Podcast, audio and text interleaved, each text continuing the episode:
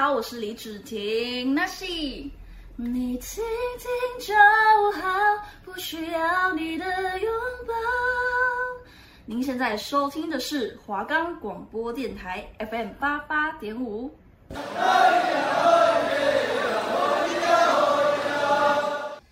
大家好，欢迎来到奶吼原住民大小事，萨里嘎嘎马布鲁。我是来自台东关山德高达古范部落的阿美族，族语名字叫做哈娜。我们的节目是在每个礼拜五一点到一点半的时间播出哦。节目即将开始，朋友们，你准备好了吗？我们的节目可以在 First Story、Spotify、Apple Podcast、Google Podcast、Pocket Cast、SoundOn Player，还有 KKBox 等平台上收听，搜寻华冈电台就可以听到我们的节目喽。嗨，大家好，欢迎收听奶吼原住民大小事。我跟你们说，现在真的是很尴尬，也不是说很尴尬，就是我们我是第一次是使用我手机来录音，因为疫情的关系，我们没有办法到学校录音，就是因为我们。就是有我们新闻系有个广播间嘛，然后我们广播间就是大家都会一起使用，就是人流也会非常的复杂，然后再加上我们学校这一周是实施线上上课，因为每一天呢，我们从上个礼拜就是这个礼拜，我今天录音是五月六号，然后我们从上个礼拜到现在，每一天都开始破万，就是上礼上上礼拜是。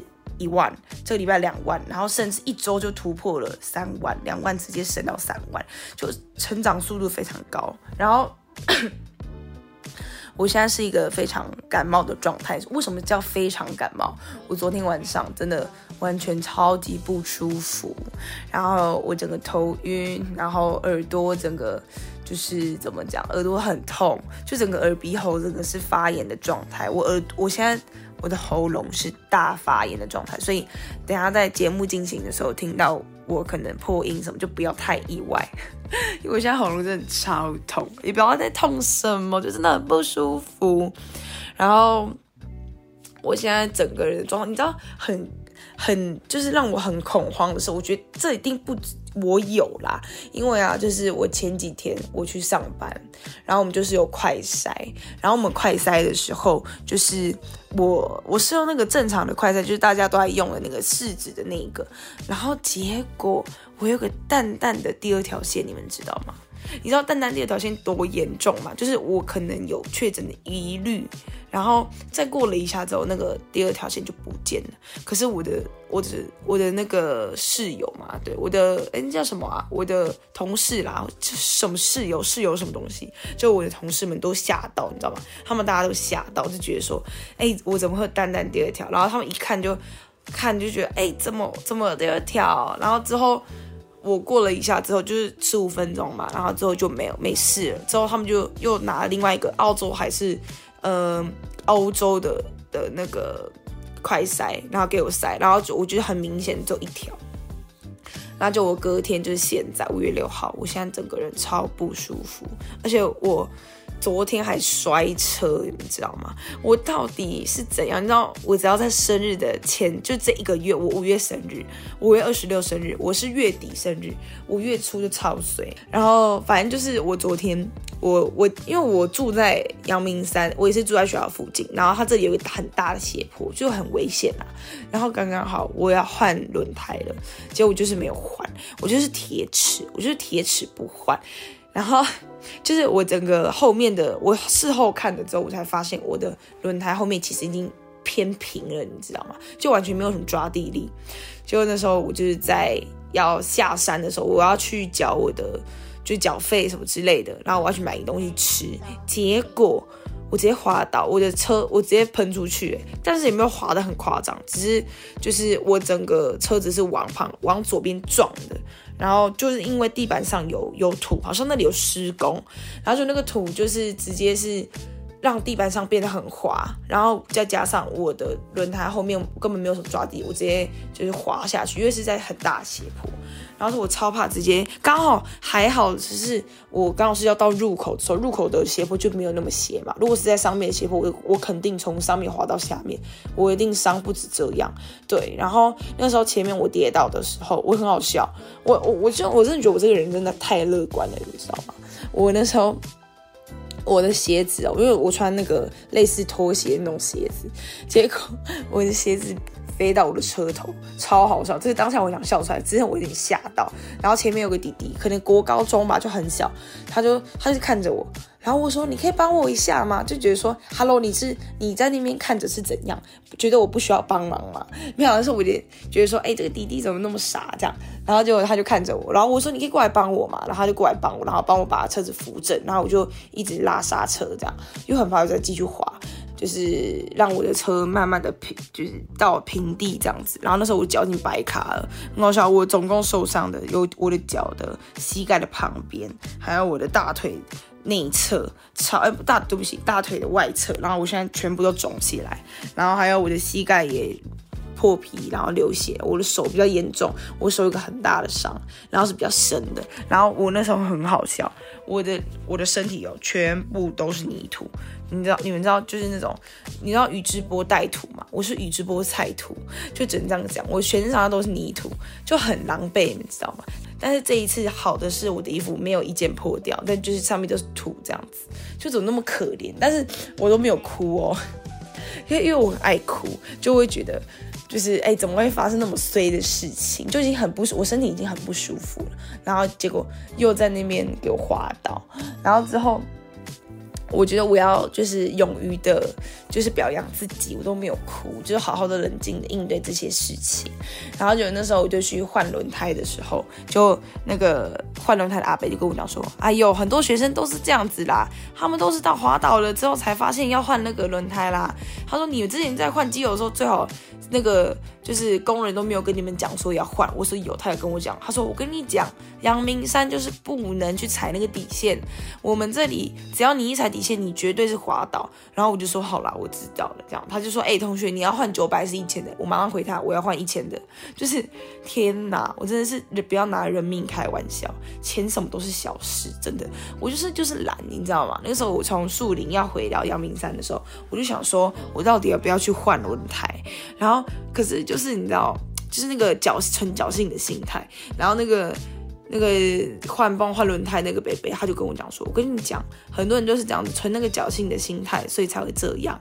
可是他说，在平地其他学校的同学们都没差，因为他们那个其实存一点侥幸的心态，就可能有时候小小打滑一下而已。可是我们阳明山，我们是要爬山路的，这个完全不能存侥幸的心态。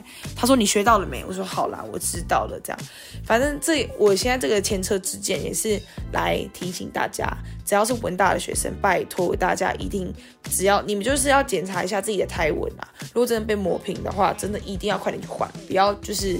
以身试法，可以这个以身试法是这样用的吗？哈，随便啦，反正就是我就是一个前车之鉴。我现在脚全都是受伤，但是我很开心的是，我衣服没有破掉，代表说我还可以再继续穿这样子。其实都是土，就觉得自己很狼狈，很好笑。那我们接下来原住民一点通的时间，就是要跟大家介绍每一个不同的族群哦。那我们这个字的族群呢，是要跟大家介绍的是拉阿鲁瓦族。拉阿鲁瓦族是我们。呃，上礼拜嘛，我跟大家介绍是卡纳卡纳富嘛，那这礼拜跟大家介绍是拉鲁瓦族。好啊，那我就先跟大家介绍喽。那传统的拉鲁瓦族，他们是有排茧社、美容社，还有塔拉哈社，还有印耳社组成。它因此古称的是四声番，或者是四社声番。在日治时期啊，双相传塔拉哈社族人因为交通的不便，你看我在破音了，真的好烦啊！大家真的见谅一下。那相传塔拉哈社的族人因为交通的不便，纷纷移居至排茧社独居。而至国民九十年附近，发现那玛夏区的玛雅里有部分族人在居住哦，那其迁移过程已经不可考了，那故以纳尔瓦社之称。拉鲁瓦族在日治时期被政府归纳为邹族，那战后啊，它已经沿用了分类至今。那它的分布啊，主要是在高雄市的桃源区，还有桃园里的桃园部落。那他们呢、就是桃园部落，它是属于燕耳社。那四社部落是在，也是属于燕耳社哦。呃，高中里的高中部落就是那个 high school，对，就是那个高中。那我说字啦，字是那样子。高中里的高中部落是属于排检社。那高中二部落它是属于，也是属于排检社的哦。那水草部落也是属于排检社的。那美兰部落是属于美容社的，以及那玛夏。区的玛雅里，它是属于它是属于纳尔瓦社的。那少部分的族人因为就业等需求都迁移都会区，还有其他的地区。那他的记忆啊，蛮酷。他们其实很多神诶，大家来跟大家一起介绍吼。那拉鲁瓦族最重要的记忆是他的背神祭，它称为现在称为是圣背祭，原为两年举办一次，但是为了文化的传承，自一九九四年改为每年都举行哦。那被神祭的由来是以一个很久以前是拉拉拉瓦鲁瓦族人，还有小矮人，他们称为嘎夫鲁阿。那曾经同住在日升之地，就是东方之山这个地方。那而背神是小矮人的守护守护神。那小矮人与拉鲁瓦族人相处得非常融合。有一天，拉祖瓦人的祖先要离开他们就是居住的地方，那小矮人很难过。于是拉鲁瓦族人要离开时，他们就把他们最珍惜的宝物背神。送给了拉鲁瓦族的祖先，并且交代拉鲁瓦族要把背神封为自己的神来祭拜。于是十二十二个背神就从此成为了拉鲁瓦族的神喽。那他们总共有背神有总共有十二个神，那我们一起来为你们介绍。好烦哦，我在破音，就知道我到底多不舒服了，好不好？那我们快点录完好。那他们第一个神是勇猛神，那他是能保护族人成为勇士哦。第二个神是狩猎神，他是能保族人狩猎时都可以猎到猎物。那第三个是健康神，能保佑族人的身体健康强壮。第四个是食物神，能保佑族人每年都有丰富的食物可以使用。第五个是驱魔神，驱逐妖魔永不复生。第六个是勤劳神，能保佑族人勤劳的工作。第七个是平安神，能保佑族人能做任何事情都均相安无事。第八个是驱懒神，是。能驱离族人的懒惰，还有我很需要这个。那第九个是状元神，能保佑族人出人头地、成大业、立大业。第十个是守护神，能守护部落的族人化险为夷。第十一个是聪明神，能保护族人个个都聪明。第十二个是风雨神，那保佑年年都风调雨顺，远离天灾。好不错哦，这个就是很四面八方的十二十二八方，好不好？就是个个都有这样子。那圣备祭啊，是拉鲁瓦族人所有祭祀中最重要的祭典，而两年举行一次。平常备神它是都是由部落的首领来保管，那头目会把备神放在瓮中封起来，再把瓮里埋藏在家里的后院。但很神奇的是，不到祭典时，即使备神被封在瓮里，埋在土里，却仍然不见在存哦，就是应该说都看不到啦，这样子。那据说他们都已经回到了呃他们原本居住的地方了，但是主人要去要举行备神祭的前十天，部落首领会去看瓮里的背神是否已回来，果然发现背神都已经回到瓮中喽，这不是一件非常不可思议的奇事一件吗？非常的酷哦。好，那接下来要为大家介绍是他们的工艺哦。那工艺拉鲁瓦族擅长狩猎，那基于鞣皮的技术，因此发展出制皮工艺的制品。皮衣皮帽是男性最主要的装扮。那男性盛装的打扮为红色的长袖上衣、胸兜与黑色的短裙，加上山羊皮帽。那女性呢，她这是用头巾去缠发，插上公鸡毛的头饰，黑裙搭配蓝色或白色的长袖上衣为主。并且以十字绣金乐精美的图案作为胸口的服饰前的装饰。那其他工艺品则是以实用为主，比如日常生活狩猎仪式等工具，还有铜碗等。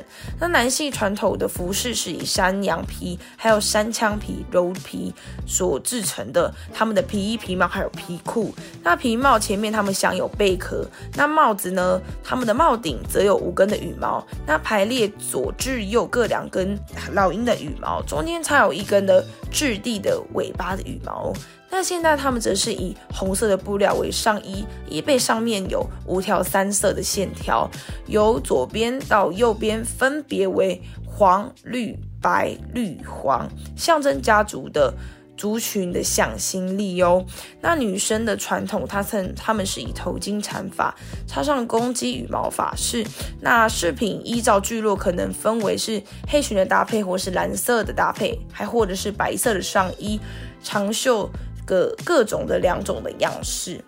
那相传呢、啊，制作公鸡羽毛法式等佩戴啊，他们是典故是为了要纪念流传神话中帮助主人与太阳谈判的成功的公鸡而来的哦。好，那接下来是要来跟大家说他们射日的故事哦。很久很久以前，据说有一位没有双亲的孤儿少女，有一天她去河边洗衣服，有一块破烂的木片飘在水塘上，都会飘过来挡住她。女孩把它捡起来丢掉，接着她就赶快洗衣服。不久，木片。又飘了过来，女孩觉得很烦，一直捡起来丢掉。最后，她不耐烦地把木片捡起来夹在她的手洗布，继续洗衣服。当洗衣服洗完之后，她想把木片丢掉的时候，她却发现已经不见了，都找都找不到。最后，她回家了。过了几个月，女孩发现自己怀孕了。村里的人就取笑她说：“你都还没有老公，怎么会怀孕呢？”女孩非常的羞愧，怕被人家看到，就一直把自己关在家里，不敢出来。打算好好的照顾肚子里的孩子。时间过得很快，不久她生了一个男孩。男子长得非常胖又英俊，而她就自己独自抚养了这个儿子。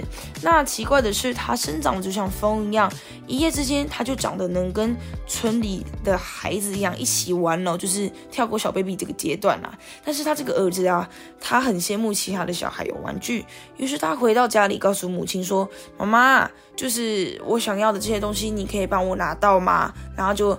呃，这个妈妈她就是不管怎么样，她都会尽她所能的帮他拿到他想要的东西。那这个小朋友啊，这个男孩他已经成年了，他长得非常的强壮，而且非常的帅哦。开始跟着大人们一起去狩猎，他很会射箭，而每次只要有他的地方，他都会受到猎物。那过了很久，大人们开始嫉妒他的能力，因为只有他可以受到猎物。于是有一天，像往常一样，这个男孩子他跟着大人们一起外出的狩猎。这时，大人们故意叫他去跳水，然而这个男孩他并没有说不要哦，加上他身体力壮，二话不说就去了。大人们趁机打开他的包囊，检查他到底用了怎么样的东西可以轻易的取到猎物。那他们在查看了之后，发现里面什么都没有，只有一节骨头。那大人们拿起来他，便丢掉他了。结果这个男生啊，这个小男孩他。呃，挑水回来了，发现自己的包包被翻过，他心里非常的难过。回家告诉他的妈妈，妈妈安慰他说：“没有关系，给他们拿去吧，他们也不会用。”这时啊，这个男孩他就自己开始，从这个之后，从这个时候啊，他就开始自己独立的去狩猎了。那在这个时候啊，有两两个太阳，他们非常的炙热，所种的植物都会因为他们变得干枯了，所以人们都去以狩猎的为生嘛。而这个男孩他百思不解。认为我们不能就这样下去，如如此啊，所有种植的东西都因为不会被他们照射，碎都不会有一些生长的结果。而这个男孩心想着，那我只要去射太阳，于是就就请他的妈妈帮他搓绳子，就帮他用准备一些器具啊，然后他就跟妈妈说：“妈妈，请帮我搓两。”两堆的绳子，那母亲也吓了一跳，说：“绳子那么多是要做什么呢？”那这男孩说：“没有什么，你就搓好了绳子之后，我再告诉你。”那母亲啊，她顺着这个男孩的话，就赶紧搓了绳子，每天搓成一堆，要给他给这个男孩。之后呢，这个男孩他就终于把这件事情告诉母亲说：“我们要怎么办？我们所种的植物都不会生长，永远没有食物可以吃了吗？”他表示要把太阳射下来。听到男孩这样说，母亲非常的高兴，并鼓励儿子说：“儿子啊，你就去找同伴，一同一起跟他们一起准备射日的东西。”那男孩啊，拿了插在门口的枪矛和绳子绑在另外一端。那他交代母亲说：“我们要去射太阳的时候，你要照顾好自己的身体。如果我们在射太阳之后，绳子被拉了一下，代表一个人还活着；如果绳子被拉了两下，就代表我们两个人都还活着。”这个男孩交代了之后，就跟他同伴两个人就一起出发了。那他们两个人花了非常久的时间才到了太阳升起之处。一到目的地就开始埋伏。那这男孩他交代他的同伴说，在我射下太阳的时候，你就躲起来，千万不要探头出来看。之后就赶紧到了伪装的位置，躲起来等待着。那太阳出来后，男孩一箭就射中了一个正准备要升起的太阳。那男孩迅速的躲到石头的底下。此时，太阳所流出来的血却喷洒到同时探出头来的同伴，同时啊，这个同伴也掉入了水塘死了。接着，整个世界都变暗了。那这个男孩就赶紧抓住他们所带来的绳子，并且拉动一次。那他的母亲就意意会到了绳子只拉一次的意思，非常难过，不知道这两个其中到底是谁还活着。但他的母亲啊，就带着难过的心，一直等待他们归来。那世界暗了，人们的光线也劈开了他们所有的木材，他们。的各种的呃能烧的东西都已经烧完了，那该怎么办呢？人们就一起聚在一起想办法。所有的动物也来参加开会，大家也决定要供奉一些奉献一些物品，但唯有蚯蚓和鱼没有奉献。蚯蚓和鱼他们说：“我们不要奉献，因为我们居住是在水里和土里面。”众人们就很生气的说：“没有关系，你们出来玩的话就会死嘛。”果然，现在的蚯蚓只要和鱼只要一上地面就会死。那人们开始每天呢、啊、奉品就祭拜、唱歌、跳舞，让另外一个太阳能高兴的出来。然而过了很久，太阳仍不敢出来。过了很久，他才从山头探头出来看，但又下去了。人们很烦恼，这时公鸡想到了一个办法，他去了太阳出来的山头，跟太阳好好的约谈。因为很害怕太阳，仍不敢答应出来。于是公鸡跟他说：“如果你很怕，那明天早上听到我的声音，我只要叫三次。我在叫第一次的时候，你就不要出来。如果我叫第二次的时候，你也不要出来。但我叫第三次的时候，你才出来。”公鸡又跟太阳打包票：“我会保护你的。”那太阳答应了公鸡所说的话。谈完后，两个人就分开。了，公鸡赶回部落，要找一个很强壮的人陪他到太阳升起出来的地方。公鸡带着强壮的人，赶紧到熊皮还有虎皮找回来之后，准备要 用好东西，他就去找了太阳出来。那公鸡交代了这强壮的人说：“当我叫第三次时，公呃太阳出来的话，你要赶快用虎皮遮身。”那并快速的挡住太阳出来的入口。公鸡第一次叫时，天还是暗暗的。公鸡叫了第二次时，那个人就准备了。第三次叫的时候，太阳真的从山头出来了，而强壮的人也赶进去，呃，入口挡住啊。那太阳就开始一直走到山下去。第二天，太阳又从那天出来，那边出来了，也走到山下去。从此，太阳就恢复了正常，人们也恢复了种植，恢复到起初那样子的生活。直到射太阳的故事就到此为止啦，一个非常酷的故事哈。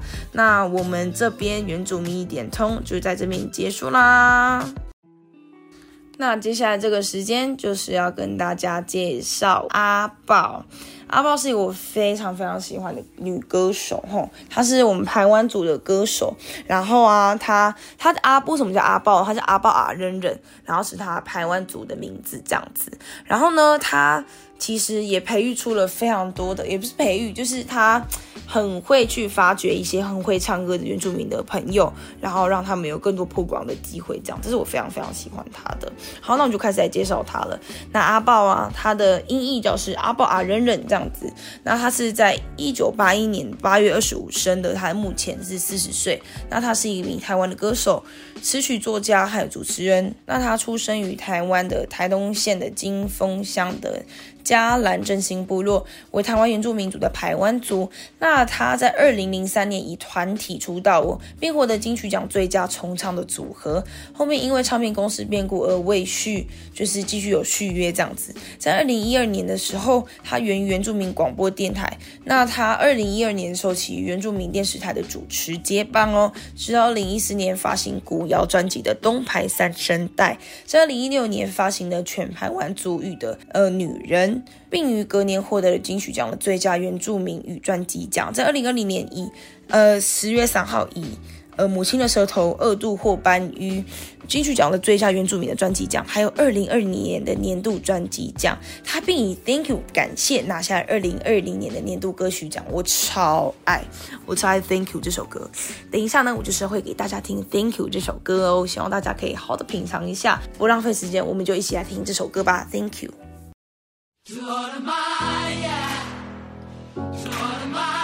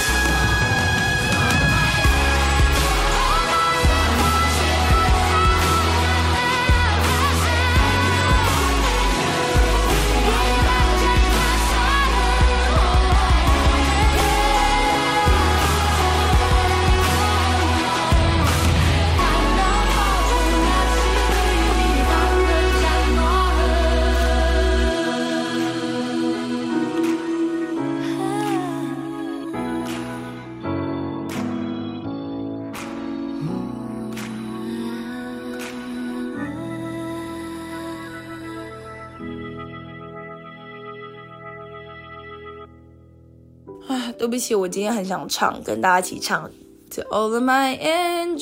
好了，还是可以唱一下，因为我喉咙现在非常痛。我觉得我真的讲太多话了，我等一下就喉咙真的大爆痛，好不好？各位，好难过。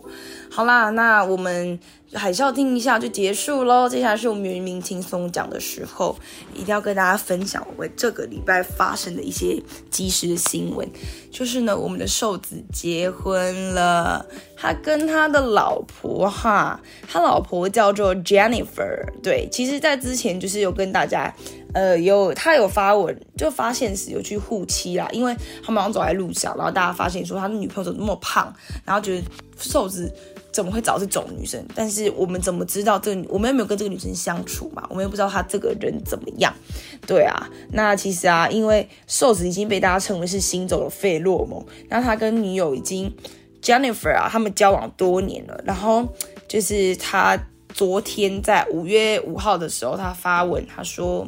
我结婚了，就是我的前女友，她现在目前非常的幸福。废话，嫁给你当然幸福啊！我很喜欢瘦子啦，从他那个 Change 的那他的那个专辑，其实我就发现他其实不一样了，他变得真的不一样了。因为怎么讲？因为瘦子啊，他其实从以前就给人家一个玩咖的感觉嘛，他现在就是回头了。然后选择去好好爱他的牛，何何不为呢？我觉得很棒啊！我觉得是给大家一个很棒的一个示范，对不对？好啦，那我们原民轻松讲就在这边结束了。我觉得这是一定要跟大家讲的，还有大家一定要保重身体，好不好？不要跟我一样就是感冒这样子。好，那我们下个礼拜啊要跟大家介绍是张震岳哦。那这里是奶吼原住民大小事，这里是华冈电台，谢谢你的收听，我们下一个礼拜同一时间见喽，拜拜。